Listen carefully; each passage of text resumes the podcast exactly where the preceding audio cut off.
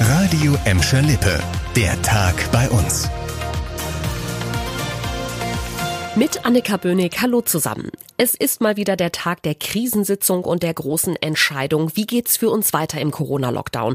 Und während die Politiker virtuell zusammensitzen, geht es bei uns ganz langsam vorwärts mit der Corona-Impfung, der großen und eigentlich auch einzigen Hoffnung in der Pandemie. In Bottrop und Gelsenkirchen wird seit heute auch der Stoff von AstraZeneca verimpft. Dafür dürfen zum ersten Mal auch unter 80-Jährige in die Impfzentren, allerdings nur ganz bestimmte Berufsgruppen. Ansgar Stening, Leiter des Impfzentrums in Gelsenkirchen, hat uns vorher erklärt, erklärt, wer den Impfstoff ab heute bekommt. Dieser Impfstoff ist äh, entsprechend der Vorgaben für die Personengruppe unter 65 vorgesehen. Und hier werden dann entsprechend äh, priorisierte Berufsgruppen, wie beispielsweise Mitarbeiterinnen und Mitarbeiter von Pflegediensten, Rettungsdiensten etc. Äh, in den Genuss kommen und ab im späten Nachmittagsbereich dann äh, erste Impfungen bekommen können. Noch kleckern die Impfungen allerdings eher so langsam vor sich hin. Die Stadt Gelsenkirchen geht davon aus, dass bis Sonntag etwa 40 Menschen pro Tag den Impfstoff von AstraZeneca bekommen. Ab nächster Woche sollen dann aber noch mehr Dosen des Herstellers hier ankommen. Dann kann im Impfzentrum in der Emscher-Lippe-Halle auch endlich eine vierte Impfstraße eröffnet werden. Das Winterchaos hat unsere Städte weiter fest im Griff. Ganz viele von euch haben sich auch heute bei uns gemeldet und gefragt, warum werden die Straßen nicht geräumt, warum fährt mein Bus nicht oder wann wird meine Mülltonne geleert.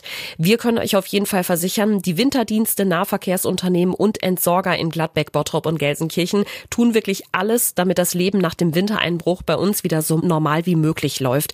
Die Festische fährt seit heute auf jeden Fall wieder und auch bei der Burgestra laufen immer mehr Bus- und Straßenbahnlinien an. In den nächsten Tagen müsst ihr euch aber überall noch auf Ausfälle und Verspätungen einstellen. Und auch bei der Müllabfuhr läuft noch nicht alles rund. Die Best in Bottrop kann erst ab Freitag wieder fahren und die Tonnen leeren. Was sich bis zur nächsten Leerung anstaut, könnt ihr einfach in Säcken neben die Tonne stellen. Und dann habe ich noch eine Wintergeschichte für euch aus der Kategorie gerade noch mal gut gegangen. Die Gelsenkirchener Polizei musste heute einen frierenden Hund aus einem ausgekühlten Auto retten. Der Wagen war an der Munkelstraße in der Altstadt geparkt. Eine Passantin bemerkte den Hund darin, weil der offenbar eine Stunde durchgehend gebellt hatte. Die Frau rief die Polizei, die die Halterin des Wagens auch ausfindig machen, aber nicht erreichen konnte.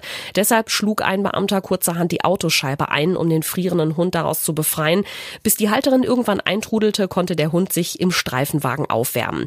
Die 49-Jährige erwartet jetzt ein Strafverfahren wegen Verstoßes gegen das Tierschutzgesetz. Also ganz wichtiger Hinweis nochmal, nicht nur bei brütender Hitze, sondern auch bei klirrender Kälte auf keinen Fall Tiere im Auto Auto lassen. Das war der Tag bei uns im Radio und als Podcast. Aktuelle Nachrichten aus Gladbeck, Bottrop und Gelsenkirchen findet ihr jederzeit auf radio und in unserer App.